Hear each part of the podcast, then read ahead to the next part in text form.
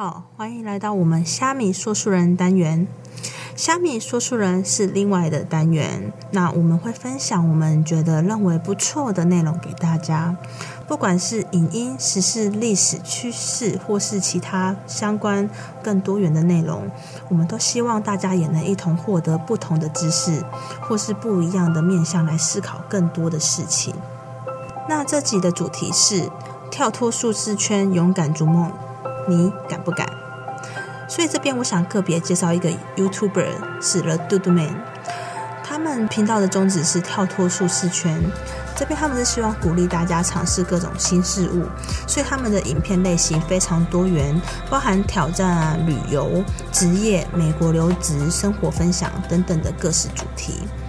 我这边介绍一下 The Dude Man 的背景，The Dude Man 是曾在苹果当过五年工程师的 Ian。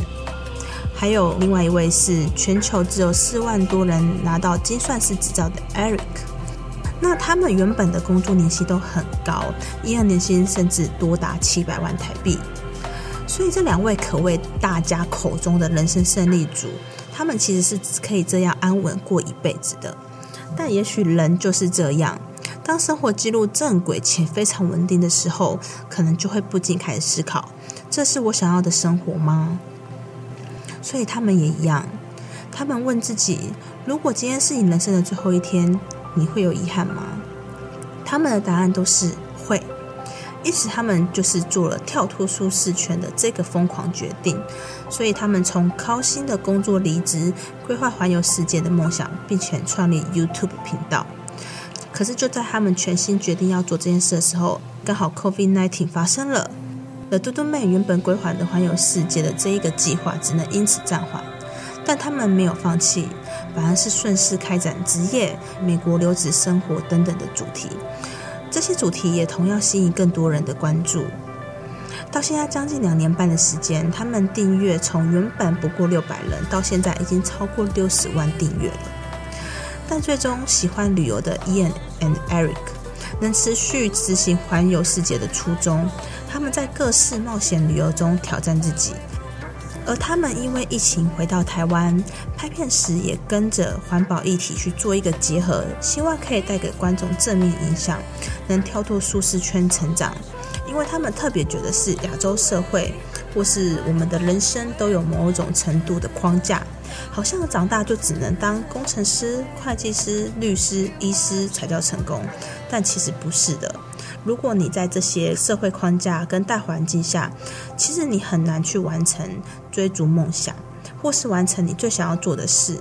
The d o d Man 觉得这样的人生很可惜，所以他们希望透过自身的影响力鼓励大家，不是说一定要像他们这样去辞职去完全的追逐梦想，而是说如果你有个梦想，有个规划，慢慢前进，不要急，也不要放弃，一步一步的实践它。